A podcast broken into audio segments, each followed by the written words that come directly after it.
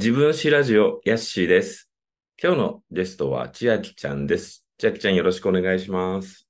はい、千秋です。よろしくお願いします。お願いします。千秋ちゃんは、これで自分史ラジオ3回目の出演ということで、はい実はね、3回目の人ね、これで初めてなんで、おお、ありがとうございます。あの、嬉しいです。で、あの、実はもう3回目に千秋ちゃんっていうのは、おーちょうどね、だいたい1周年なのね、ポッドキャストを始めて。あら、まあ、自分史ラジオ、一周年そうな。の、そうあらなの。もういろいろと1年やって、で、まあ、千秋ちゃんは多分まあ3回目だけじゃなく、これからも何度も出てもらうつもりなんだけど、はい。前回が、えっとね、もうかなり前でね、もう去年なんだよね、確か。そう。去年のね、11月ぐらいなの、出てもらってるのが。うんうんうんうん。だからその間しばらく、まあ期間は空いてるんですけれども、まあ、あの、千秋ちゃんとは、読書会だとかいろんなところでちょこちょこあったりはしているので、そのね、オンライン以外でも、なんかイベントとかであったりもしてるし、うんまあ改めてこの自分史ラジオっていうところで、またちょっとお話を聞きたいなと思って今日お呼びしましたので、よろしくお願いします。よろしくお願いします。そうだ、実はね、あれだよ。まだ配信をしてないんですけれども、千秋ちゃんの前のゲストの人が、翼ちゃん、おあら、私の大好きな、そうそう。あら、翼ちゃんもね、あの、俺もね、それまでずっと翼さんって呼んでたんだけど、もうこれ翼ちゃんにしてくださいって言って、翼ちゃんに。そうなのよ。つ翼さんじゃないのよ。翼ちゃんなのよ、やっぱりね。なんか、そう、千秋ちゃんのこともすごい好きだって言ってたし、あ、両思いだ。どうしようそういう話にもなったんだよね。う。うんうんうんうん。なんかこの間、一瞬だけ会えましたって言ってたから、そうそう、駅の改札でね、ね、私が降りて、彼女が乗るときみたいな。すごい。そうそうそう。かで、ハグ、ハグをしただけっていうね。うん。ね、そうやって言ってた。いや、いいね。いいでしょ？そうなの。んそのさ、あの、あれでしょ、猫持ちナイトの日、そうです。猫持ちナイトの日です。あの、東京のね。東京でやってる、まあ、その、我々が所属している猫町クラブという読書会が、まあう、ん。オフラインで最近徐々にイベントを始めていて、まあ、言ってみたら DJ パーティーでね、うん、ラブみたいなところで音を流しながら、みんなで踊ったりお酒を飲んだりする会なんだけうんど、それでまたちょっと千秋ちゃんと翼ちゃんのタイミングが合わなくて、駅で すれ違う。そう。私がね、前、その猫町ナイトの前に仕事をしていて、それが終わるのがもう遅くなっちゃって、で、間に合わなくて、もう終わ終わりだったっていうことで、まあ、帰、帰、もう帰りますみたいな時で、あ、向かってますみたいな、必死で向かってる時で、で、駅で、最寄り駅で、じゃあちょっともしかしたら駅で会うかもみたいな感じで会えたっていうね。やっぱさ、そのさ、一瞬ほんとすれ違うだけでも、ちょっとなんか会うってすごいいいよね。いいのよ。本当に。うん。とても、やっぱりそれでね、会えませんでしたね、じゃないところが、うんまあお、すごい、もう本当1分とか2分の話だけれども、うん。やっぱりね、大きいなと思って、うん。顔顔を見るだけでもっていうのあるなっていうのをつくづく思、思いましたよ、あの夜は。ね、なんかさ、そのエピソードを聞いて、やっぱり、今さ、もう、ズームとかで気軽にさ、まあ、今日の収録もズームでやってるから、なんだけど、気軽にさ、会えた気にはなるんだけれども、やっぱり直接というかフィジカルでちょっと会うっていう行為をさ、やっぱり重要視してるっていう、まあ、千秋ちゃんと翼ちゃんのエピソードっていうのがね、なんか、ああ、この人たちらしいなと思うし、なんか、俺もね、なんか、ちゃんとやっぱりそういうのしないとなって、すごいなんか改めて思った。あら、ぜひやってみてください。うんいろんな人と。うん。ね、一瞬本当にちょっとハイタッチするぐらいとかでも、そうそなんか、ね、長時間いるのが別にそれだけが重要でもないし、う。うん。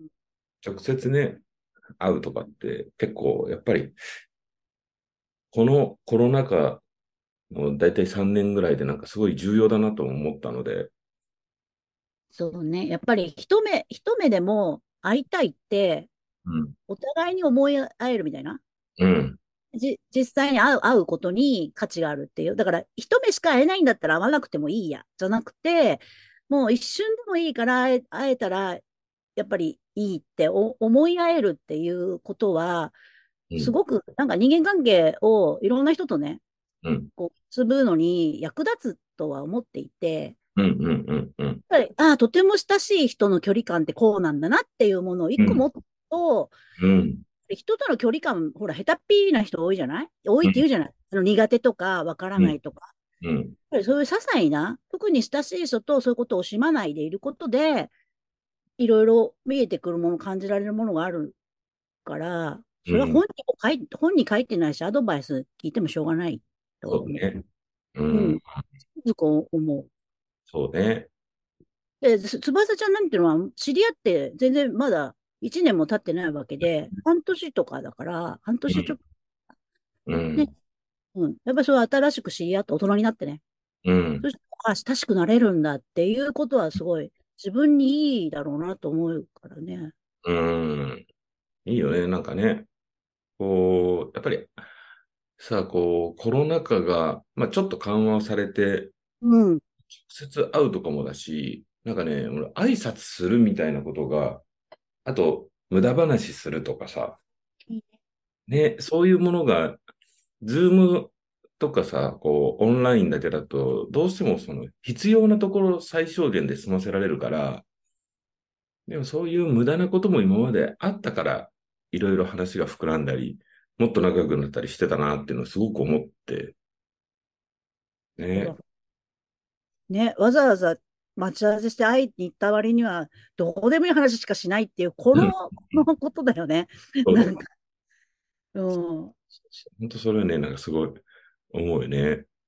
やっぱりいろんなところ行ったり、いろんな人に会ったりって、ちょっとずつできるようになったので、なんかそれはね、相変わらず、ね相変わらずでも千秋ちゃんはすごい忙しそうというか、本当にどこにいるのかわかんないぐらいだよね。あのね、違うのよ。一時期、月にもう3回とかさ、うんあの、どっかしらに遠征してたんだけども、多い時は5回とかね、月に1ヶ月5回東京行くとか、うん。平気でやってたんだけど、うんあの、いやもう1、2回だな、みたいな。ちょっと抑えましょう、みたいな。もう月1でもいいかな、ぐらいに思って、うんあんまり予定を入れないように最近してて、あ、そうなんだ。うん。だから実はな名古屋にいろいることが多くて、まあ土日に名古屋でなんか仕事があるとかがあるうんうんあるから、うん。それでね、意外と名古屋にいるんですよ。うんだってさそ、ちょっと前まではさ、一週間の間に2、3回どこか遠征してたりしてなかった？名古屋。してた、してた、してた。ね。だから東京行って1日だけ名古屋帰ってきて、また次の日からまた2泊みたいな、ええとかしてたけど、だから意外と名古屋にいると、不思議なもんで、名古屋に住んでる人とうん、あの、ご飯行ったり飲み行ったりしてんだよね。うーん。そうか、そうか。ね。うん。こうやってなんか、今回もね、ちょっと急なオファーというか、どう？って言ったら、明日でもいいよって言ってくれて、本当にあっという間にブッキングがする。決まったね。いやででも大体、ヤッシーは、こう、候補日をこちらが言うと、うん一番近い日程でやるよねうん。うんうん。ですごい。だからもう、あの、バーッと出せばいいなっていうのは分かってるから、私苦手なのよ、予定を合わせるのが。うんうんやだけど、だいぶできるようになってきて、うん。私はとても楽ですね、そうやって予定を組むのが。うん。なんか、ね、やっぱりこういうの思い立ってすぐぐらいの方がいいよね。うん。そうね。うんあんまり先のね、予定を入れるのが得意じゃなくて。そうね。なんか気ばっかりがせいてしまって、うんなんかあれこれ考える割には結局大したことやらなかったりするから、うん同じだよね。別に準備期間があろうがなかろうが。うん。で早い方がいいじゃんって、やっぱり思う？何があるか分かんないじゃない。そうだよね。ううんん。だから、あ、早くしとけばよかったなってならないためにも、そうそうそ早い方がいいですよね。う。そうだよね。いやー、今日はまたあの、いろいろと、えっとね、はい前回出てもらったのが、まあだからもう8ヶ月前とかぐらいなんだけど、前回はね、えっと、今回、えっと、今日、改めてちょっと、第2回目に出てもらった時を聞いたら、まだね、中学からもうちょっと後ぐらいまでしか喋ってなくて、もう何十年、何十年前だろうってやつそうそうそう。その時にね、一応ね、あの、予告というか、で、3回目の時は、えーバンドブーム編か、家出編って言ってたよ。そうだね。そうだね。いい、んいいですね。だから、あれだよね、多分10代半ばぐらいまで前回話を聞いてて、っていう感じだね。10代がありすぎるね、やっぱりね。そうだね。ぱ10代だ、さすが10代だなと思う。うんうんうん。まあでも全然その、急いで聞く必要もないので、そうですね。ちょっとずつ、ちょっとずつね。ゆっくり聞いずれはさ、自分史ラジオで聞いた千秋ちゃんの話を、あれだよね、その、電気みたいに、そうね、電気、電気でエジソンからの隣に並べてもらってね。ね。なんだけどね。そういうやつでしょ？そうそうそう。だから、こうさ、文章を書くのは大変だろうけど、今、こうやって聞いて、文字起こしは簡単にできるから、そうだね。今そういうソフトでやるって言うよね。うん、そうなの、そうなの。確かに。いい、いいですよ。ねちょっと、あの、また後編とかはまた全然違う話になるかもしれないけど、前編は、一応自分らし、自分史ラジオっぽく、うんその、ね、中学を出てから以降の話をちょっと、バンドブーム編か家出編って言ってたのがすごい、なんか、気にはなっていた。俺も。でも順番で言ったらバンドブームの方が先だのよ。ああ、そうなんだ。どれぐらい？それが。それが、こう、まあ、中学出て、私一応、高校は進学したんだよね。受験とかやったのよ。うんで、なんていうのかな。えーっと、中3の時には、塾とかにも一応うん。通わ、通わされて、うん。で、受験もして、うんで、高校ご合格して、入学して、うんまあ、すぐ辞めたんだよね。だからもう、ほぼ高校はもう全然、全然行ってないし、あの、で、要は、ニートみたいなね、うん。ニニートみたいな期間をちょびっとだけ経て、さすがに学校にも、まあ要は学校にも行かない仕事もしてないっていうね、その状態は良くないっていうことで、バイトを始めて、アルバイトを。そしたら、びっちり働くじゃない、うん。月金、しうんあの週5とか週6で。うん。たら、あの、バイトとはいえさ、うんそんな16の子がさ、うん。お金手を手にするでしょ？うん。で、実家に住んでてだから、で、お金がいっぱいあるなと思って、で、まあ、同級生とか同世代の子はみんな高校生だから、うん。まあ、遊遊ば、遊べないんだよね。一緒に。うん。タイミングが合わないみたいなうん。だから、結局一人でライブハウスに行くっていうことを始めたんだよね。うーん。そう。そう、ある、そう、早朝からアルバイトをしてうん、まあ午後には仕事がお上がれるから、うん。そうすると、そ、そのままライブハウスに行っても間に合ったりとか、うん、一旦家に帰って着替えても行けるぐらいのいいね。感じだったから、うん。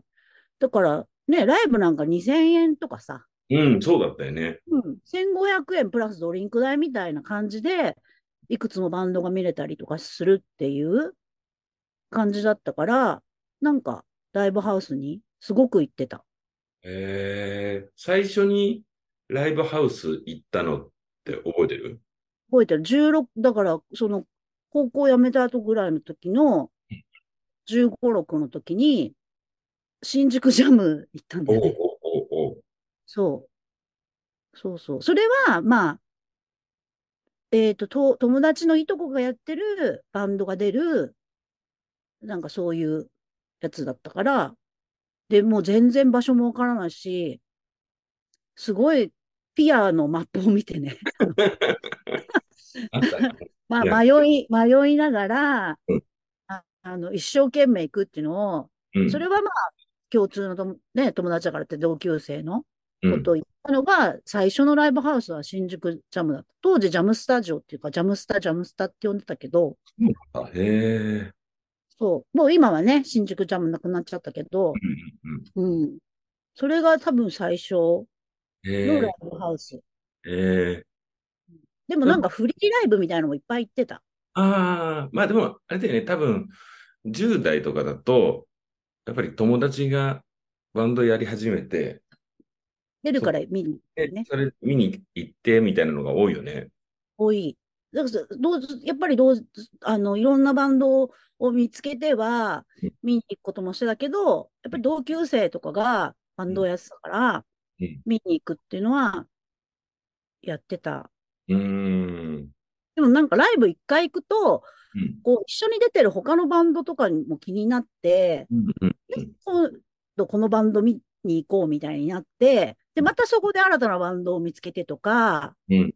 あと、あ、このバンドと一緒にやるならこのやつ行ってみようとかっていうのを、うん。本当に、なんていうのかな、別に門限もなかったし、その、お小遣い制じゃないから、うん。あの、若い子と違って、もう際限なく行けるんだよね。ねどこにでも。だから、それをいいことに、めちゃくちゃいろんなとこにい行ってたのをずーっとやってた。おこう、なんか、なんて言うんだろう。いわゆるメディアとかに出てるバンドっていうより、結構身近な、身近な。形のバンドみたいな感じだったんだね。だから、なんていうのかな。その人たちの音源はもう、なんていうの？あの、普通のレコーダーさんじゃなくて、インディーズ専門のうん。ショップに行かないと、だからか、取り扱いの店舗が限られてるみたうんうんいな、うんうんうんうんうん。なんかチェーンのレね、そういうショップじゃなくて、あ、何々のとこに行かなきゃ買えないみたいな。だから、自主制作版みたいな。だから、多分カセットテープとかそのシートとかの 頃だよ。そうだね。そうだね。カセットテープをさ、自分でダビングしたやつで、なんかう、手売りするとかね。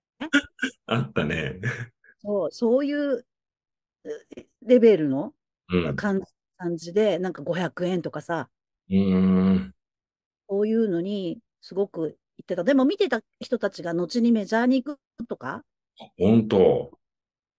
ああって、だからうんなんだろう。私、ナゴムレコードって、うん。あの、ケラリーノ・サンドロビッチさんがね、はいはい。あ今ね、ナイロ100度しての演劇のね、方のうん。けど、もともとね、ナゴムレコードってレーベルやってて、そのナゴムに所属してるバンドをすごい見てて、おー。うん。だから、筋肉少女隊とかね、肉状状態。バチかぶりとかね、なんか皆さんが名前を出すと皆さんがそれぞれ全然違う方でご活躍だからびっくりする。そうだ。ね。うん、田口智さんね、役者をやったりね、うん。月健二さんは作家さんだったりとかね、ね。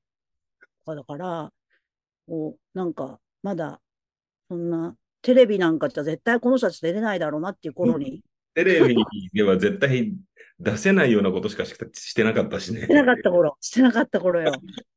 あの、その、て絶対テレビとかになんか出ない努力をしてるんじゃないかっていうぐらい、うん。タブーだったりっていうことをすごくそうだね。したりとかかえな。ー、な、なごむ、なごむギャルだったんだね。だからさ、私、なごむ、あの、なごむギャルって言われると、そこまでなごむじゃなかったんだよなって、わかるわかる。わかるよ。な、なごむ思うん、だけど、ちょっと。なごむギャルっていうのはさ、ちょっとあの、なんて言うんだろう。ちょっと自虐的に本来言うというかさ、ちょっと軽くディスられてるよね、今考えてもね。そうそうそう、別称っていうかさ、そのね、ばあのバカにする呼び方うん。とか、ね、なんか、でも、概念としてはわかる気がするんだよね。いかにもっていう人たちとかがいたりとか、だから、なんか中森明夫さんってね、TR、えっと、最近書い中森明夫さんが書いたう、ん。その、おあの、作品で、なごむギャルってと呼ばないでっていうのがあって、うんうん。それがいかにもなごむギャルが描かれて超好きなんだよね。ファッションとかも書いたんだけど、ちょっと、ちょっと私これ近かったなみたいな、髪の毛をお団子にしてみたいな。そうだよね。髪の毛も団子そうで。ロン、ロンティーを着て、ニーハイでうんパソルみたいなのが、そうだよね。え私今でもやりそうなんだよね。うん。わかる。俺もなんか概念としてだけど、こう、なんだろう、黒ベースだけど、ちょっとところどころ赤が入った、あ、そうそうそう。なんか赤黒チェックのミニスカートみたいな感じだったり。あ、そうだよね。本当に、本当にそれ、それはね、もう、申し訳ないぐらいね、いやいやいや今でも、それがあるね。うーん、そっか、ナゴムはね、やっぱりナこゴム、わかりやすいところで言うとね、ナゴムとかで、あとはなんかもういなくなっちゃったりとか、う、うん、あの、してるバンドもいっぱいあったりとか、いろいろあるけど、もう今考えたら、もう様々なのを聞いてたんだよね。うん、うん、本当にパンクが好きみたいなことをすごく言われるんだけれども、そうじゃないやつも結構見てたりとか、うんそう、そうなんですよ。えーその頃見に行ってたバンドとかで、なんかすごい覚えてるのとかある？好き嫌い別として。結構インパクトが見てるでしょ、だって。そうだね。私な、なんだろうな、何があるかな。そその頃見てたやつで、インパクトがあったの？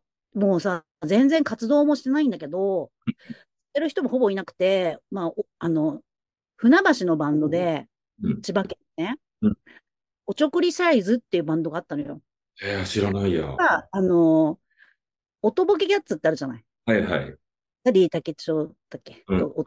あれを東京おとぼけキャッツだっけ？をすごくリスペクトしてるから、あの、おちょくりサイズってちょっと近い名な前にしてでど。、そう、だから全員がバラバラの変、なんか変わったコスプレみたいな。だから、だからチャイナの人もいれば、あの、着物みたいな人もいたり、あの、なんだろう、作業服とか。うん。で私、そのバンドがなんかすごい好きで、うん。めちゃくちゃ追っかけてて、えー、え多分すごく忘れられないその、誰も、その思い出を共有する人が周りにいなくて、ー、うん、あんまり雑誌とかにも載ってなくて、うん。はいそれ、そのバンドを知ったかって言ったらうん、雑誌、宝島っていう雑誌が、音楽とかファッションとか扱ってた頃に、えっと、すごくそういうインディーズブームみたいので、宝島がレーベルを立ち上げたことがあって、はいはいはいはい。音楽キャプテンレコードっていう音楽レーベルを立ち上げた時に、そのキャプテンレコードの、その、うん。それが、えっと、発足した記念の野外フリーコンサートみたいなのがあったのよ、代々木で。えー、で、それが結構豪華で、あの、ゴーバンズとか、うん。おあと何が出たかな。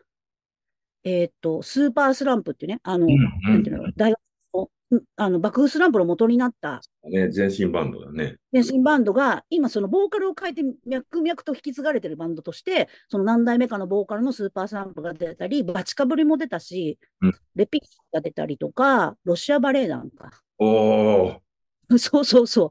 だから本当になんかいろんな人たちが出ててうん、せこんな人が見れるんだったら、行かなきゃっつって行った時に、その、全然知らないこのバンドなんだろうみたいな感じで知って、で、なんかすごい、当時珍しいワイヤレスマイクをボーカルが使ってて、これだからなんていうの？自由奔放に会場内を歩けるんだよね。うーん。あの、客席に降りたりとか、うんあの、その、なんていうのかな、ああいう、こう、こう、あの、とらわれないで、その動きが。で、すごい高いとこに登って怒られてたんだよね。あのぐらい、すごい、見てて、うん。それにもうすごいびっくりしちゃって、でもなんか歌が、楽曲が良かったのか、やっぱりショーとしてすごく成立してたのに、うん。魅力を感じて、で、なんか告知で次はなんか日比谷、日比谷のなんか小さい音楽堂あるんでね、や野音じゃない方のね、噴水があるちょっとでも、そこでやるって言ったからうん、なんかそれ見に行ってうん、そしたらやっぱり今度噴水に入ったんだよね。そしたらなんかもう二度と使わせませんって言われるとか、うんうんすごいなんかすことする人たちがいるなと思ってす、何年か追っかけたんだよね。へファンクラブとかもあってうん、解放とか送られてきて、うん。めちゃめちゃ追っかけて、でもなんかキャプテンレコードのその、結局出れたのも、多分、その PA とか、その、その事務所みたいなところが、そういう機材の、なんか、仕事っていうの？その、音楽のそういうのをやってる会社が、うん事務所だったから、それで多分、うまいことうん、ブッキングできたんだと思うのね。うんうんとか良かったのよ。うん。うん。あ、それすごいね。音がいい。そうお音がね、だからどんなら、なんか結構いろいろやっても、すごくいい、だからなんかストリートみたいな、なんか駅前のところでやっても、音が良かったのよ、とにかく。うんだからそういうのも魅力でね、うん忘れない。いいね。でも誰も知らない。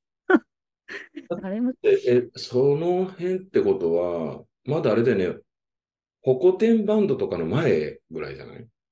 なんか、ホコ天でバンいや、ドがでもね、その頃、いや、でも多分、同時期に、私、つなんか、し、渋谷のラママで、ジュン・スカイウォーカーズが、なんかこう、飛び入りで出て、うん、で、その時にで出るってなったら、なんか見たことないようなうん。ファンの女の子たちがバーって入ってきててうん、で、あんまりライブハウスっぽい、うん、こう、おとなしめな格好をしてるうん、うん、うん。女の子たちが、一体なんだろう、この子たちって思ったら、ジュンスカが出て、だから、ホコ天でジュンスカが人気で、そのホコ天で見に来てるお客さんって、ライブハウスのお客さんともう服装とかが全然違ってて、違うね。あジュジュンスカか、みたいな、うん多分そういうところだから、うんうん同時期かもしれない。どうだろえーでも、そうか、ちょうど、それも始まった頃ぐらいだったもね、じゃあ。う。ね。えでも、超人気あるなと思って、すごいびっくりした。確かに、またね、すごい人気が出たしね。いやー、なんか、俺さ、ジュンスカとかさ、あ、そうね、その辺はね、同年代の子たちのコピーバンドで初めて見たから、うんうんうんうん。だから、ああ、まあ、すごい流行ったよね。やった。やったね。ジュンスカね。うん、今もやってるもんね。そうだね。すごい、すごいなと思って、だからその今もやってるっていうのがさ。ゴーバンズとかも今、確かやってて、ツアーやるでしょ？なんか今、あの、バンドやろうぜみたいなさ。そう。だから私、初めて見たゴーバンズがその時で、4人だったんだよ。あ、ほうほうほうほう。だからあの、い、いなくなっちゃったっていう子がまだいた。多分それ、それ1回かそのぐらいしか多分そうなんだ。白、真っ白な、すごいシンプルな、なんかフレアスカートみたいな、かわいい、ちょっとレトロな感じ、ちょっとうんフィフティーズっぽい感じのワンピースで出てた。へガールズバンド珍しいしうん、可愛いし、すごいなと思って見て。でもその時ね、客席っていうかね、見に来てる人にね、ヒロトがいたんだよね。ー。おー。川じゃなくて。そう。まだ全然ブルーハーツがそんなに、うん。そんなことになってない頃だよ。うーん。そすごいな。うね。そう。いい、いいあれですね。今思えば。ね。なんか、結構それぐらいの時期だとさ、なんか音楽も、だんだん多様化になってくるというかさ、うん。多分その、もうちょっと前、千秋ちゃんが中学ぐらいの頃はさ、もうすごいパンクが多かったりとかだと思うけど、だんだんさ、ポップになってきてる人もいれば、あと、ナゴムみたいにさ、もう本当に音楽性ではこう、ちょっとくくれないうん。うんうんうんうん。子たちも出てきて、だから、うん。ライブハウスは多分、混沌としてて楽しい時代だよね。楽しい時代だったと思う。それで、やっぱり見れないっていうこうん人たちがたくさんいたから、そういう効果もあって、うん。だと思う。多分ね、YouTube とかがある今だったらね、こんなに、あれだけど、もう絶対、もう雑誌のさ、すごい小さな写真、モノクロの写真一枚でどれだけ妄想を膨らまさなきゃいけないんだってそうそうそう。そうだよね。うんで、そんなにインタビューとかもね、みんなのを撮るわけでもないから、本当にライブレポートみたいな感じで、ちっちゃな写真とかうん。見てすごいなとか。雑誌くらいしかないもんね。雑誌しかないもんね。ね で写真もみんな気軽に撮れない？そうだね。うんカメラなんてそんなものはみんなが持てなかったから、まあ映るんですが出る、はるか昔の話だから、ね。映るんですわ。もう、それのずいずいぶんっていうまでないけど、数年後だもんね。うん、そうよ。で、なんかみんなが常に持ち歩くみたいになるまで映るんですだって、そんなに、うん、そのカメラでうちが旅行とか何かイベントの時に買うぐらいだったから、こう日常的に使うっていうのはまた先の話だと思うんだよね。だから、うん、全然カメラなんてね、うん。とか撮るなんていうものはなかったと思そうだよね。だって、その頃、カメラって本当に結構高いものだし、もうしっかり働いてる大人の人が持つものだもんね。う。そうそうそう、そう。ほんとそうだよ。よ、なんか、よっぽど家族、うん、うん家族しか当時は撮るものがないじゃない。そうだね。家族、そんな日々の食事なんか取らないし、ね、うん。だってだから、その、現像もさ、はい。現像してくれる、その、ね、お店もそんなになかったからさ、結構高。なんか、お誕生日とか年末年始とか旅行とか、うん。年に何回か特別なことがあった時に撮るっていう感じ。で、あで、集まっても誰かカメラ持ってたら、あの、いらないみたいなね。感じだから。うん す すごい、すごい話だよね。こういう話するとさ、え、それ戦前の話ですか？とかってたまに言われるもんね。本当だよ。戦前、戦前みたいな感じだよね。だからあの、なんだろ1980年代ね。いや、ほだから、1980年代ってバブルで浮かれてて景気が良くて、なんか豪勢に言うけど、そういう部分ではまあ全然遅れてるから、全然だよね。全然だよ。だから豊かさが測れないよね。今が、この間、と、あの、この間若い子とたまたま話しててさ、せん1980年代って、まだ電車乗るとき、切符でさ、穴開けてもらって乗ってたって。本当にさ、信じられないみたいな顔をされてさ、駅員さん、駅員さんが、なんか、あの、カチカチカチカチさ、あの、ハサミみたいな形なんだけど、こう、穴が開くパンチでさ、紙の切符に手で穴を開けて、降りるときにはそれを渡してってやってたんだよって言ったらさ、ちょっと信じてもらえなかったの。いや、またとか言確かにだからあの、クズが溜まってんだよね、足元にう。ね。そうそうそう。電車の中でまだタバコも吸えたし、とかっていう話もさ、またまたみたいな。いや、だから、あの、それこそ本当に、あの、ナナを見るとわかるよ。げあの、中島美嘉のナナの、あの、映画。うん。ナナも、ハチと会う時の、その特急電車みたいな状況をする時かな？なんか乗ってるところで、あの、座席で吸ってんだよね、ナナ、タバコ。そうなんだ。そう。だから、あの、もう一回見た方がいいよ、みんなと思うんだよね。忘れたでしょっていう。だから、その特急電車みたいなね、長距離のようなやつは、あの、肘掛けのところに灰皿ついてたからって話でそう、だよね。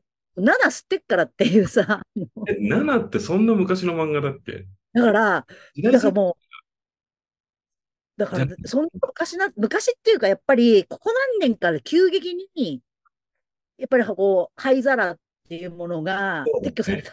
灰皿ってなくなってるよね、もうね。なくなったよ。あの、灰皿とタン壺はなくなったよ。あの、駅の方。ね。そうだね。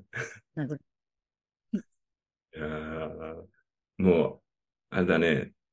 千秋ちゃんと俺の中ではさ、つい先日、あの、猫町 UG の読書会で家畜人ヤプーが課題本だったから、なんかね、そういう単壺とかさ、そういう話とかも、ちょっと出てくるもんね。出てくるね。そうね、ほんとね。出て、つい出ちゃうよね。平気でね。よく考えたらね。あーなんか、昔のさ、話、ほんと映画館にうん。灰皿あったじゃない？映画館の中でタバコ吸えたでしょ、昔ね。映画館の中でタバコが、でもね、吸えなく、吸えないところも結構あって、そうだったそれも、そうなのよ。で、私、吸えない映画館でタバコを吸ったっていうことを、今でもたまに親友に言われるんだよね。うーん。そう、こっちだけタバコ吸ってねって、なんか必ず言うんだよね。うんうん。そうそうそう。だからね、吸えたり吸えなかったりはああったと思うんだよね。ね今や、だってさ、ライブハウスでもタバコ吸えないところとかあるからね。びっくりするわ。びっくりする。びっくりするよね。ねえ。え、ライブハウスで吸えないの？みたいな。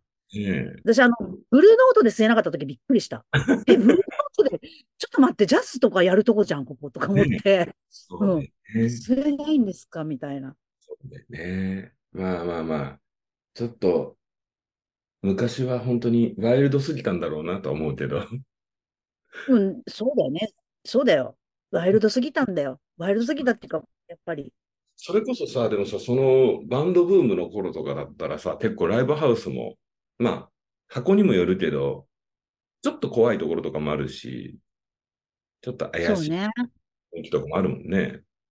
そうね。やっぱか覚悟していかないとうん、やばいな、みたいなうんところはやっぱりあってうん、あの、渋谷屋根裏ってずっと行けなかったもん、うんあの、ここう、行く途中のこう階段上がる途中に、他の下のフロアにキャバレーがあったりね。うん。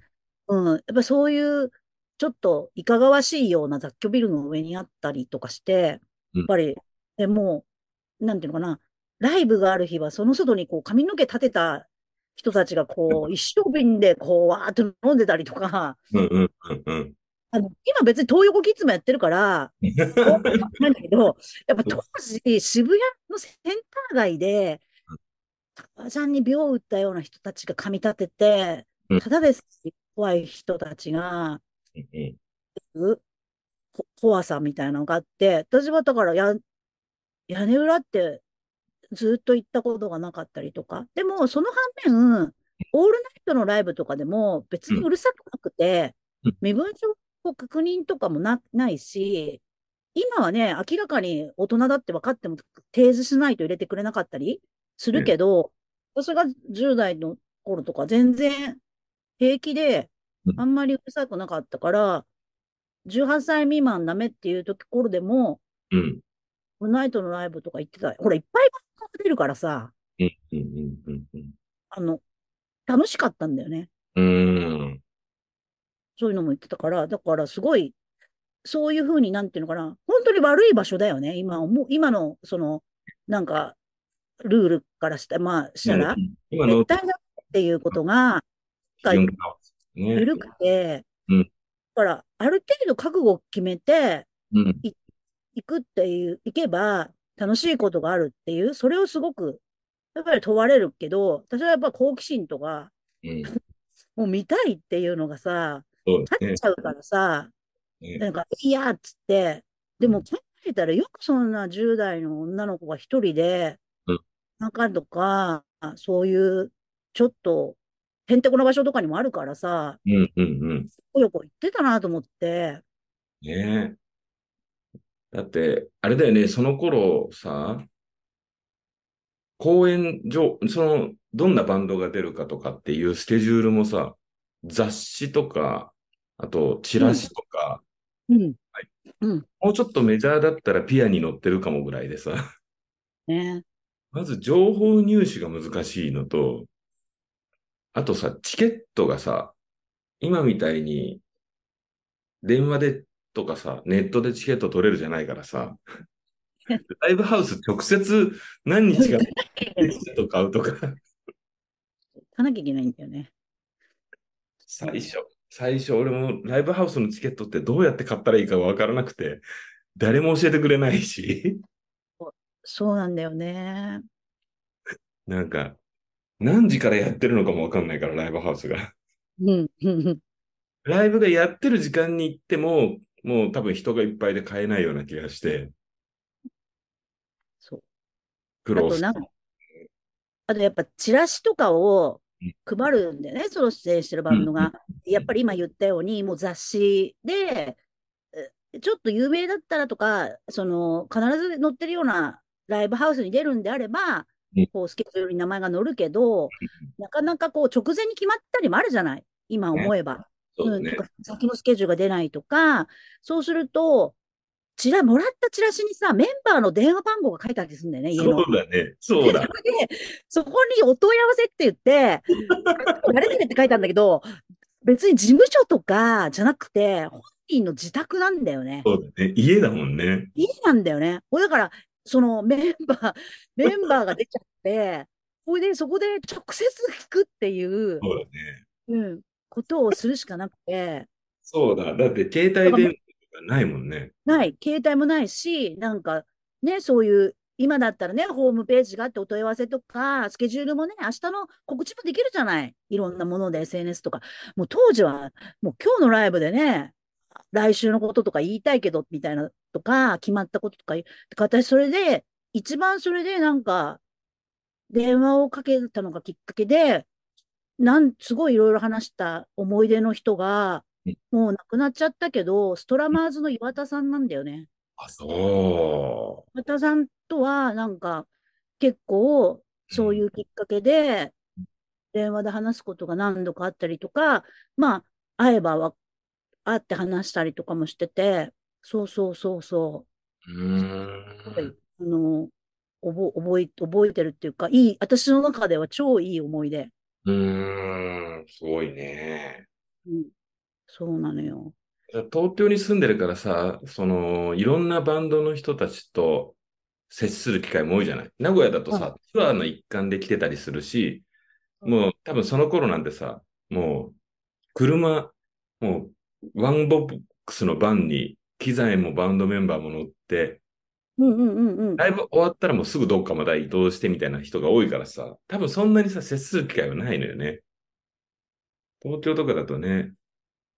ね、なんか、会う、会うとかがあるからね、その、その、打ち上げしているところに、うん。まあ、行き合うこととかもね、ある、あったりとかもあるだろうから、そういう点ではいろんな人となんかね、こう、目撃、目撃するとかもあるあるしね。うだから、ん。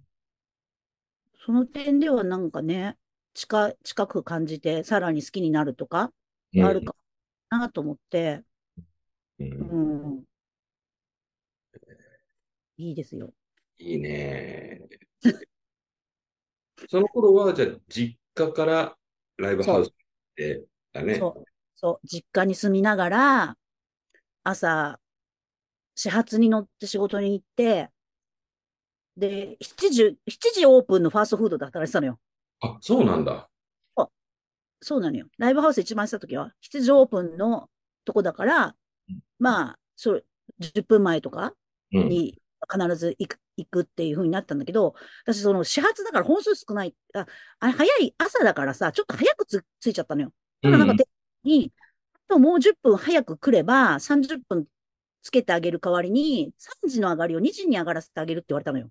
うーん。で、それはいいなと思って、いや2時に上がれたらもうすっごいいいと思って、うんだからじゃあいいですよ、つって、始発で行って、なんか6時半に出勤して、2時で上がってっていうのを、えっ、と、やってたの、平日。えー、ファストフード？ファストフード。もう今はその店はないけど、うん、やってたよ。だからまあなんかすごい制服があるからさ、うん。あの、ファーストフードだから。そうすると、着替えられるじゃん。うんうんうん仕事で。あ、そうすると好きな格好で行けんのよ。そうだね、そうだね。だからなんかライブハウス直行するような格好で出勤して、ほいで制服で何食わぬ顔をして、働いて、それで着替えてどっか行く。いいね。そう、すごい、すごいしたりとか、あとなんか仲良くなった、おお店で仲良くなったこと、なんか、当時 DC ブランドのブームみたいなのがあったから、なるほど。うん、あの、丸いに行くっていうね。すぐ買いね。そう、服を見たり買ったり、へするーなんか、年が近かったのと、やっぱりそう、ファッションと音楽とかうんのことが、こう、交換、情報交換したり話が合うっていうので、すごい仲良くなって、うんだから仕事一緒に上がって、渋谷の丸いの、なんか、メンズ館なの、あ、何々館なのを回って、うん。たりとか、うんうんうん。そうそうそ DC ブランド流行ったね。う。流行ったよ。流行ったよ。流行ったね。ねえ。あの、修学旅行生が、地方の修学旅行生、中高校生の男の子が、こう、高速で坊主頭で、こう、指定の、こう、学ランを着てるんだけど、こう、コムサデモードの袋を持つみたいな。そうだね。そうそうそうそう。買い出しだよね。買い付けか、もうほぼ。そう。とかね。あったから、うん。そう。だから、なんか、オリーブとかポパイを読みながらね。うん。オリーブとポパイとピアをね。そうね。うん。ホットドッグプレスとね。MC スターとかね。DC ブランド流行ってた頃は全然なんか服に興味がない頃だったから、まだ。うんうん。なんか、うん。みんなちょっと肩パッドとか入ってたりとかさ。なんか、透かしてる。人が多いな、みたいな。そうね。お男性は特にさ、スーツだったからね。その、そね。うん、スーツっていうものが、こう、みんな着る感じだったじゃない？うん。あ、その後、こう、その反動でか知らないけど、アメカジとかさ、のブームが来たかもしれないけど、でも、みんなスーツ着てたなと思ってちょっとソフトスーツみたいな感じじゃない？スーツみたいなのとかね、なんか、派手なやつとかね、うんああいうの、今考えてもかっこよかったなと思うけどね。そうだね。なんか、なんだろう。とっぽい感じっていうかさ。あなんか大人っぽかったからさ、そうだよね。すごく、うん。ちょっと、老けてるったらいあれだけど、本当大人っぽい、女の子も大人っぽかったと思う。10代の人たちがみんなジャケット着て、ね、ディスコ行ってとかっていう遊び方だもんね。で、あんまりスニーカーっていう文化はなかったんだよね、そうだね。そうだね。うん。やっぱり、革靴みたいな。革靴だよね。お女の人もあんまぺっちゃんこの靴履くっていうこともあんまりなかったような気がする。そうだね。よっぽどデザイン的なことではあったけど、結構ハイヒールうん。みたいな。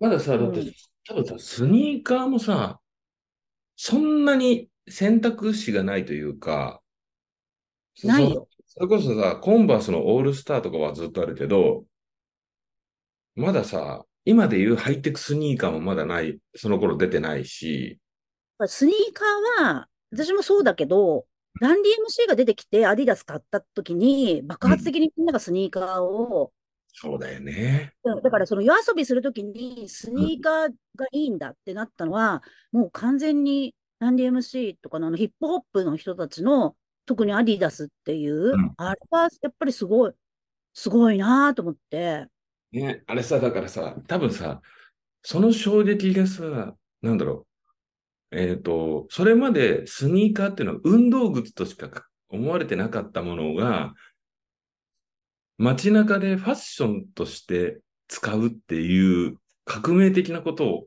やってるっていうさ、でも考えたら確かに DC ブームの時に、パーソンズとか K ファクトリーみたいな、ああいう派手なこうカジュアルファッションみたいな、こう大きめのブルゾンに、こう太い柄の派手なパンツみたいな、ああいうカジュアルファッションの時はスニーカーだったと思うのよ。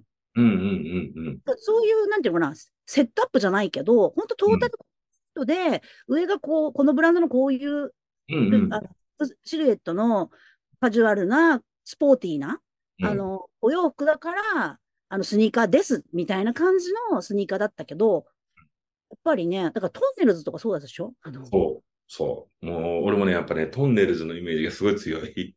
ね、やっぱりパーソンズ、あ、特に K ファクトリそうだね。うん。ね、それで、セーラーズとかのね、ああいうのとかは、ああいう本当に、本当にスタジャンをこう、アレンジしたような、ああいうものでスニーカーは履いてたかもしれないけど、そうじゃない限りはねっていう、そんなにスニーカーじゃなかったかなっていう。ねうーん。確か俺、中学ぐらいの頃かな、トンネルズが出てきて、で、確かなんか深夜ドラマでトライアングルブルーっていう番組だったかな。なんか、そういうね、もう、いわゆる都会の恋愛物語みたいな。うんうんうんうんうんうん。なんかその頃さ、まだと多分テレビドラマがトレンディードラマって言われる前の、うんうんうんうん。他にもいくつかドラマあったけど、みんななんかコンクリート打ちっぱなしの部屋にはいはい壁に。自転車をかけてるようなさ、はいはいはいはいはいはい。それこそなんかみんなハートカクテル読んでるみたいな感じっていうあ、か、はいはいはいはい。はいはいはいはね、い。いいですね。今考えたらすごいブームだよね。そうだね。シティポップとかからの流れもあるのかな？まあファッションそう、それはあると思う。ね。うんうんそう。いいね。まだでも、バブルのちょっと前ぐらいだよね。その頃だとね。そう、そう、そう。私、バブルがさ、弾けた頃はわかるのよ。弾けた、弾けたって急に。でも、バブルの真っ只中を、こう、そうか、今覚えばあの時だったんだ、なんだよね。だから、その、リアルな体感としては残ってないんだよね。だから思い返すと、ああ、あれもこうだったし、こうだったし、ああ、確かにそうだったな、とは、うん。だからどうしてもね、なんか後付け的な感じがして、ね。こうあんまりね、こう、こう、元気よく語れないっていうか、すごい真っ只中にいたんだけど、うん。なんかね、不思議なことだったのかもしれないけど、バブルはさ、やっぱりこう、あれでしょう。多分その真っ只中にいて恩恵を受けてた人って、多分本当に、すごい都会に住んでる、ごく一部の会社員の人たちだけっていう感じだよね。なんか、景気はいいなーって、後で考えたら思い出してどうぐらいだよね。でも確かにその頃に仲良かった男の子が、いかにもなインテリアのうちに住んでたりとかしたから、でも、なんか、私わざとらしいなと思ったの、当時。なんか、なんかやっぱ地方から出てきた人は、こういうのになるんだぐらいに思ってて。で、だけど、すごく生々しく体現してたんだよね、今思えば。だけど、私はなんか、なんか実家に住んでたし、うんね、昭和の延長みたいな、ね、親と住んでるから、別に特別何かするわけでもないから、でも、え なんか一人暮らしで、なんか一生懸命ドラマみたいな頑張んだとか言うさ、それ、結構言うね。やっぱり。東京にさ、もともと住んでる人たちはさ、そんなになんか気、気負いがないというか、やっぱ地方から出てきた人はみんなね、部屋を全部あの、雑誌のポパイとかで見たまんまに部屋をしちゃうっていうさ。だから多分一番その何々っていうのを、そういう属性を体現してる人ってよそ者だと思うのよ。だから港区女子って港区生まれてないでしょってそうだねいう。そうだ生まね。れて育ってないでしょって、その現、住民が今ある話だよねっていうことだと思うのよ。あの、最初生まれた時の本籍どこよってなっちゃうから、やっぱりその大、そういう人はいつもよそ者っていうのは、すごくあると思う。その、ナゴムギャルも多分そうだと思う。そうだね。だ一番体現してた人は、うん、あの、別に音楽とかじゃないとこからパッと来た人なのかなとかさ。そうだね。うん、なんかね、面白かったけど。うん。なんか、いわゆるちょっとそう、そのさ、まあ、なんていうの、グルーピーっていうかさ、そういう音楽っていうより、そのバンドマンの人たちと仲良くなりたい人たちの方が目立ってたりとかっていうのはあったよね。大体喧嘩してるから目立つのよ。あの、そう、そういう、その人たち同士で揉めてたりとか、やっぱり聞こえてきたりとかするから、たとえ見なくても知ってたりとかするっていうね。在は、やっぱりある、あるよね。そうやって考えたらさ、今で言う、例えばあのアイドルを推してるみたいな感覚にちょっとうん。近かったかもね。そういう人たちはね、その音楽を聴くっていうより、まあ、誰々がかっこいいみ活たいな。活動が、活動を丸ごと応援したいんですっていうことがすごく、な、なんか、それ、それはなんでかって、やっぱ自分が、こう、元気出るとか、うんあなんかそういう、い生きる力もらった的なとか、明日も頑張れるみたいな、そういう、なんていうの、日常の自分への効果みたいなものうんするような気がしてて、私もっと刹那的だったからさ、いえ、その瞬間にあったらいいやってなるからさ、ね、見に行ってるね。うわーってなって、こうなんか、こう、こうすごい秒の尖ったやつのリストバンドが当たって血だらけとかさ、みんなさ、まあ今でもさ、病ジャンの人とかはいるけど、あの頃なんであんなにみんな本当にね、いかつい格好してたんだろうね。尖り、尖りすぎでしょっていうさ、あの、全然優しくないやつ？で、自分で怪我してんだよ、みんなね。ね自分が一番怪我してるっていうぐらいに、あれ、何だったんだろうね。わ、あれはすごい、やっぱり、すごいなと思ってさ、うん。気合が入ってたと思う、やっぱり。本当さ、やっぱりさ、多分それって、あの、ハードコアパンクとかが出てきた頃に、やたらとみんなさ、病ジャン着てたり、あの、トゲトゲのついたリストバンドしてたり、あと髪さ、もう本当に、あの、トロージャンっていうか、こう、もう薄いモヒカンにして、とかっていう人たちがあまりに目立ったから、多分、漫画とかでさ、やたらと、ちょっとキャラクターとして描かれるみたいな。あとやっぱさ、雑誌の小さな写真でさ、そういう人のやつを使うじゃない。そうね。でもさ、実際、現場行くとさ、本当に一部、もうここに映ってる人たちで、あとの100、何人、200人は違いますなんだけど、やっぱ伝わらないっていう、ねうん、目立つからね、そういう人たちがね。絵になるしね。そうそうそうそう。まあなんか、いやー、怖かったなー。俺、この自分史ラジオで何度も10代の頃ライブハウス行くのが怖かったって話怖かを言うけど、いや、怖いよね。怖かった。本当怖かった。ね。一緒に行く人もいなかったし、友達とか。そうだよね。うん、俺、同年代で、ああ、うち、妹がさ、バンドの追っかけとかやってたから、うん。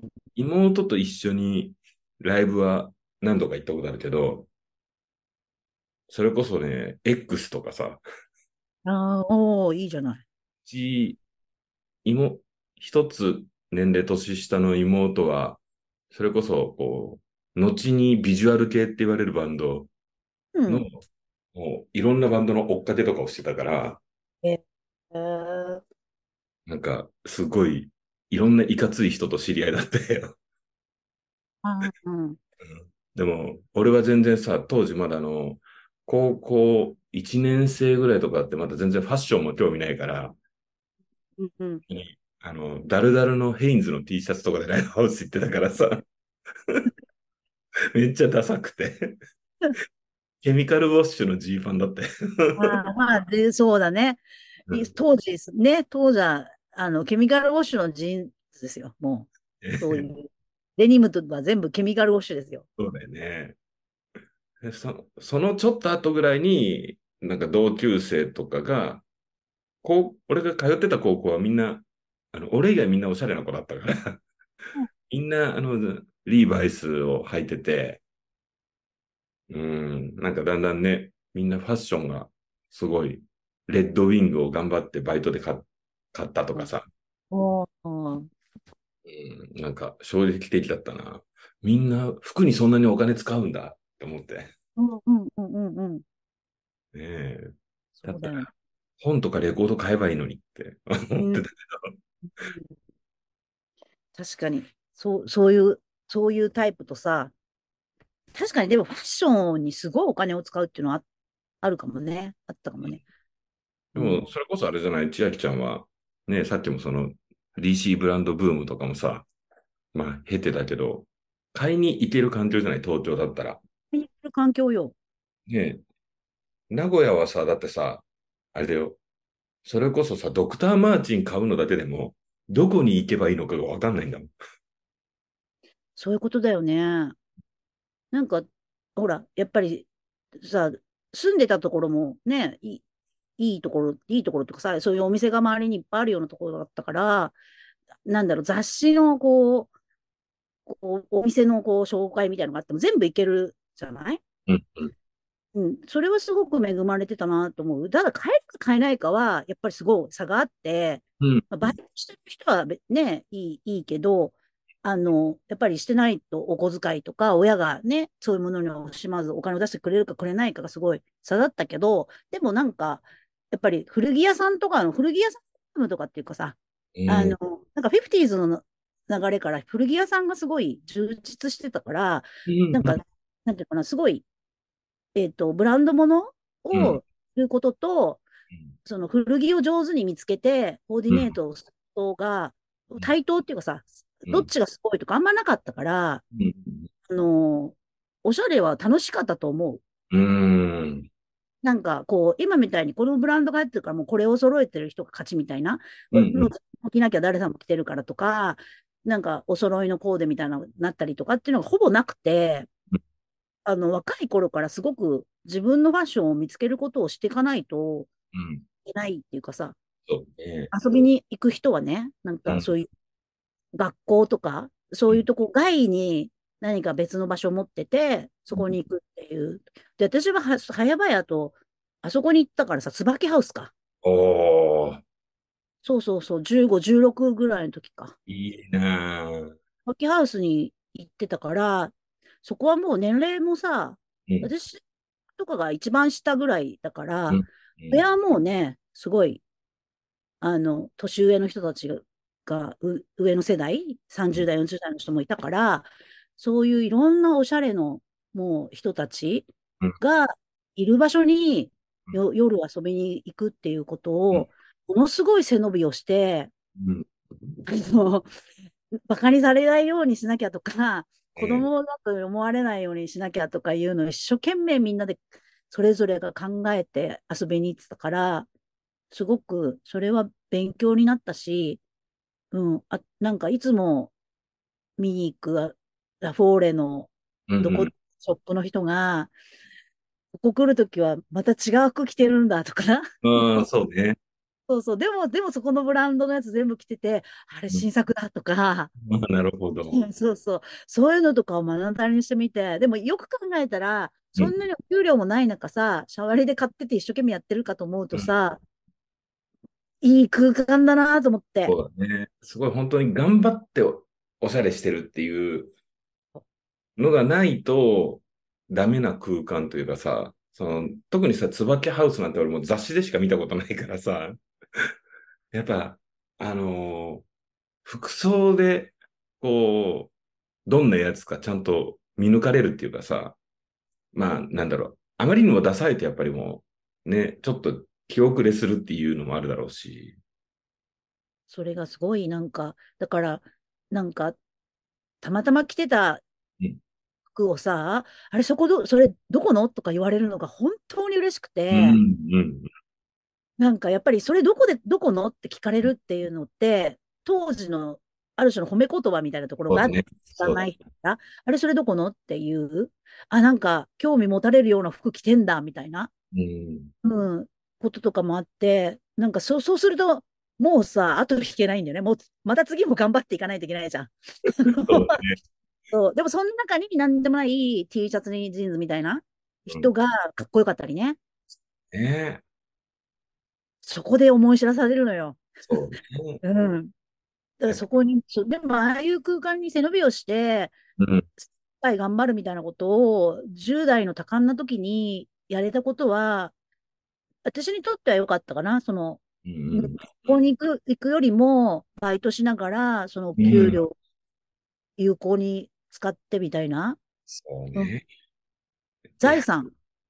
俺もさ、なんかそういうのをさ、雑誌でさ、読んで、もうちょっと、多分その数年後だけど、こう、やっぱその頃は、あの、夜の椿ハウスのロンドンナイトが学校だったみたいなさ、の読むとさ、かっけえなーって思ってたけど、そういうのでしょ、だって。そういうのだよ。そういうのだよ。だって、音楽もファッションも、あと、社交とかね、人間関係のとか、そういうの全部、その、い一夜で学べるんだよね。うんそれはそんなことができる、その実、実践の場は、あんまりないっていう、うんまあ夜っていうさ、ね。すごく価値があったなと思って、うん。うん。なんか、いまだに、椿ハウスに行ったことがあることは、なんかいろんな人に羨ましが、まあ、ヤシもそうだけど、すごい羨ましがられて、あの、あの頃なんか、なんか、どうしようかなとか思いながらも行ってた、行っててよかったなとは思う。そうだね。だって、多分さ、ちょっとさ、やっぱハードルが高い文化っていうかさ、それっていいよね。なんか、その、やっぱり、ちゃんと着替えていかなきゃいけないぐらいのさ、うん。だから、どんなファッション誌、いっぱいファッション誌を読んで、いっぱい勉強したけど、もうどんなファッション誌も最新っていうかさ、うん。のものが見れたから、すごく参考になるし、うん、ああ、ああいう着こなしあるんだとかね。うん、うん、うん、うん。そういうのの勉強にもなるから、あと隣の人の話を聞いて、耳を立てて、うん。そうなんそうなんだとか、うんあさここで買ったとか、こういう音楽を聴いてるとか、超勉強になったし、ね。で、当時はなんかいろんなそんなインターネットももちろんないから、えうん。この曲いいなと思ったやつをうん、あの、レコード屋さんに行って口ずさんだりとかうん。うん、あるいは古着屋さんのあの人だったらこう、絶対曲知ってるって言って、あの、先週、椿でかかったこの曲なんですけど、こういう曲ですみたいなのを、友達と言って、シャザムがないもんね、だって。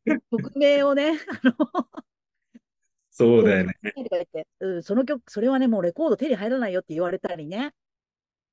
そう、すごい楽楽しいことをね、あるよね。うんなんか、あの、古着屋でかかってる音楽、これ何ですかって聞いたことあるわ。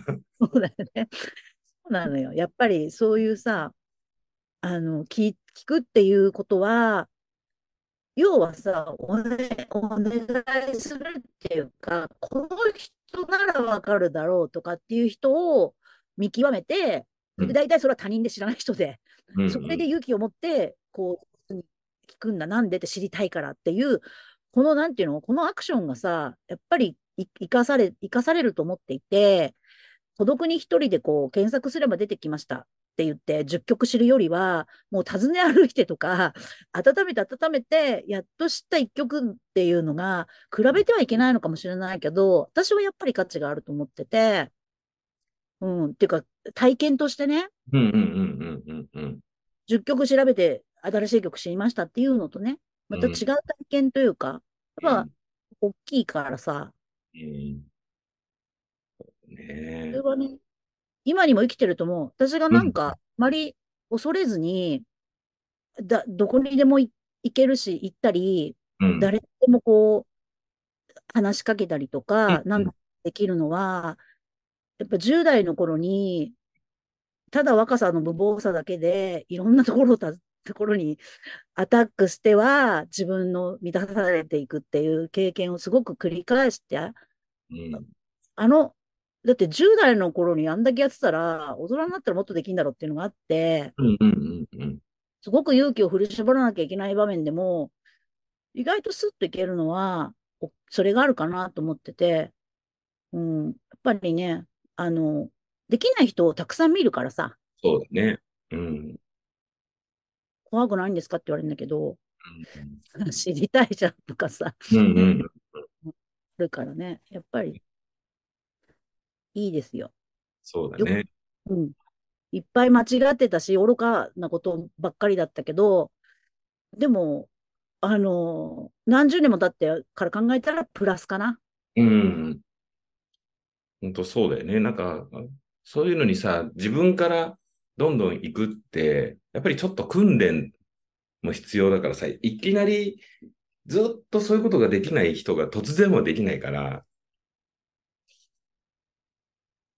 できないよね。でき、できないっていうか、やっぱり難しいから、うん、特にお大人になればなるほど難しいことだと思うんだよね。うん。うん、なんか重たい、重たくもなるし、硬くもなるから、動くのは難しいから、やっぱりし失敗したりとかしても許されたりとか、別ね。に若いからいいやっていう時に、何でもやっといたのは、あの、結果オーライに私はしないといけないからさ、やっぱさ、あの、愚かでバカでどう、ね、取り出しがつかないかったり、失敗もいっぱいあるからさ、でも、ああいうことがあったから、今こういうことができてるな、じゃあよかったよかったって言わないとさ、うん、やっぱなんかね、どっかで、やっぱり幼少期とか10代とか、そういう頃にやったこととか、そういう経験を、うん。い今に役立てるっていうか、良きものにしていかないと、やっぱり今がうまくいかないと思ってて、うん。過去にとらわれちゃったりうん、何かつまずいたときに、いや、ほら、やっぱりあの、あの時こうだったからって、過去のせいって余計、あの、首絞めちゃうんじゃないかっていうのを思ってるから、もう、あの、バカなことは全部良かった。本当に。いいね。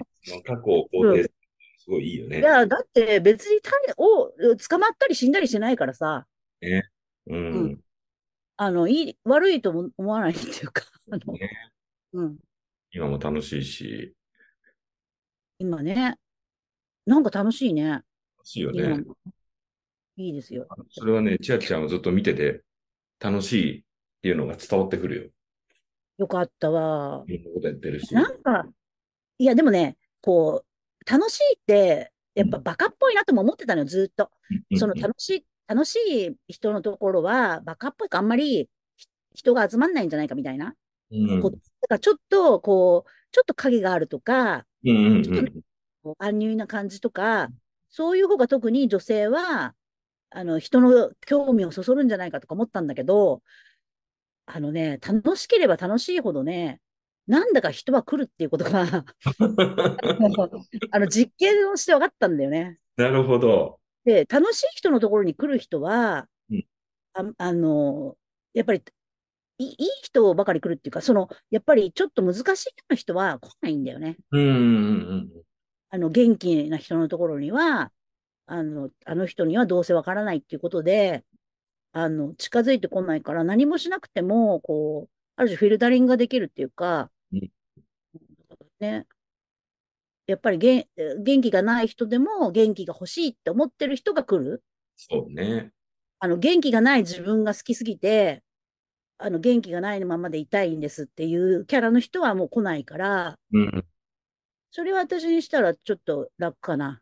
うん、確かにそうかも。パワフルな人来るからさ、うんうんうん こんなパワフルな人来たんだっていうさ、うん。もうね、それはね、そうよね。だって、それこそさ、もう千秋ちゃんはいろんな活動をしてるけど、何でそんな知り合ってんの？みたいなのを思うぐらい、やっぱいろんな人と知り合ってるじゃん。そう、そうかい？ね。そう。なんか、また、あの、ちょっとじゃ前編はこれぐらいにして、そのね、まあ、前回出てもらったのはいから、まあ、半年以上経って、前回のね、出てもらったのね、ちょっと聞いたら、まだ告知できないものがいくつかあるみたいな話を、その時してたのね。もう忘れてると思うんだけど。だからね、あれだよね。今思い返すと、千秋ちゃんがいろんなものに出演したりとか、そうだね。いろんなもの出演したり、いろんなことを、新たなことをやったりとかね。ねしたね。ねうん。なんか、またあの、後編でも告知というか最近の活動みたいなものが聞くんだけど、うんこれじゃね、えっと、この前編は8月の中旬ぐらいに配信しようかなと思っていて、ですね。そうするとね、多分ね、ギリギリ多分次の猫町 UG の申し込みがまだ間に合うと思うんだけど、いいですね。そう。8月はね、8月18日金曜日に、うんうん、猫町クラブの猫町 UG、うんうん、世の中の読書会が、き18日金曜日にありますね。うんうんうんうん。ね、これ配信してすぐ聞いた人は、そうだね。めっきり間に合うんじゃないですか？ね。そう。あの、なんだろうな。あまり取り上げることのなかった日記文学、日記というジャンルで、そうだね。二階堂奥歯さんっていううん女性編集者の方が、あのネットにこう書いてた日記をまとめたうん八本足の蝶っていうね、八本足の蝶という本が次の課題本。大本です、8月。そう。これはずっとね、あの、UGA でやり、やったらいいねぐらい言ってたんでね、もう今年、猫町 UGA10 周年なんですけど、それこそ本当9年前の、まだ設立当初にあれやりたい、これやりたいっていうのを出し合ってる時に、これは候補に早々に上がったんだけれど、当時絶版で、うんうん。絶版で手に入んないやって言って、その、単行本が出てたんだけど、それがもう高値で取引されてるような時代で。ただこれ、あの、文庫になって、うん。まあ、手に入るので。なんだったらね、あの、ネットで、八本足の蝶で検索すると全文読めるんだよね。当時の。そうなんだ。このまんま残されているから、うん。あの、読めるんですが、まあ、文庫で読む良さは、あの、おおまけじゃないけど、その、えっと、後書き的なこととか、うん。あの、この二階六馬さんと親しかった方々のうん。書いた文がたくさん載っているのとうん、あと、レビューをね、うん。書いていたので、そのレビューが載ってて、うん。単行本には収録されてなかったんだけど、文庫ではその、あの、奥歯さんが書いた、発表したレビューが載っていて、そうんそれがとてもいいんですよね。短いけど。文庫でぜひっていうやつですね。ねじゃあ、まあ、配信の日、もしくはその翌日に聞いて、すぐだったらまだ申し込みも間に合うし、そ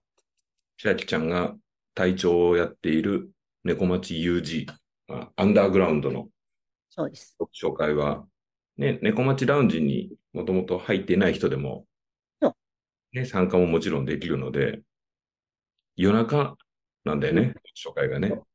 11時過ぎに始まって、1時に終わって、だよね、夜中のね。うん。それから懇親会にもし参加するようであればうん、もう2時とかになっちゃう。もっとね。あれ、俺さ、前回のさ、家畜人ヤプーの時にさ、うんあれ4時ぐらいまで飲んでて、4時までやって、4時まで。4時まで飲んでたでしょ。うん大丈夫。最大8時までやったことあるから。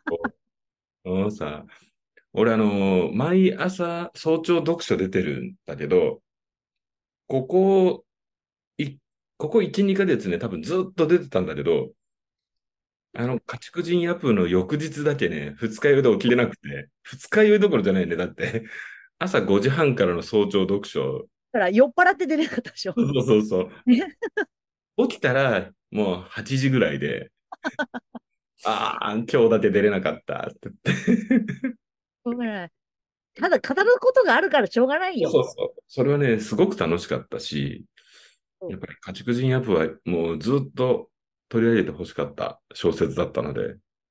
ね。もうなんか俺もテンション上がりすぎちゃって。ね、満を持してやややれてよかったですよ。ね。だから今回はね、その二階堂奥歯さんもうん。やっと取り上げられるということなので。なんですよ。あの、うん。あの、なんて言うんだろう。いつも UG はね、性的なことがうんうんお多くですが、今回一切なくて、うんうんうん。日あ記なんだの多分文章が、文章とか言葉とかそういういろんなものが美しくて、まあ、あの、二階堂奥歯ボットっていうのがある、あるんだよね。あの、X って言えばいいの？ツイッター改めうんうん。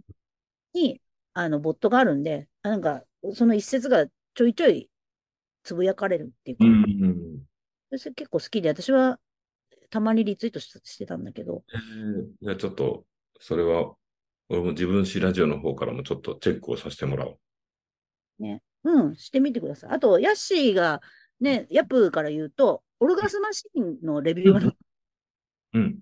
オルガスマシンのレビューがもう短いんだけど、まあ、王女とか、まあ、沼地小僧って出てくるし、次女の物語も引いてのレビューを書いているあたりは、猫町クラブ的にはグッとくる部分かなと思って、ね、それを UG の課題本になったのも、そう、そう。そうなの本多いなのでね、楽しく。ね。600ページあるんだけどさ、そう。ね。まあ UG はね、月に1回、金曜日の夜中にね、うん。やって大体ね、そうね、月の中旬以降の3週 ,3 週か4週ぐらいの金曜日にやることかを。第4の金曜日のうん23時過ぎからうん。で、そちらもね、ぜひまた今後もチェックしてくださいっていうことですはい、ね付。き合ってよろしくお願いします。ありがとうございます。では前編はここまでで、また後編よろしくお願いします。お願いします。ありがとうございますあり。がとうございます。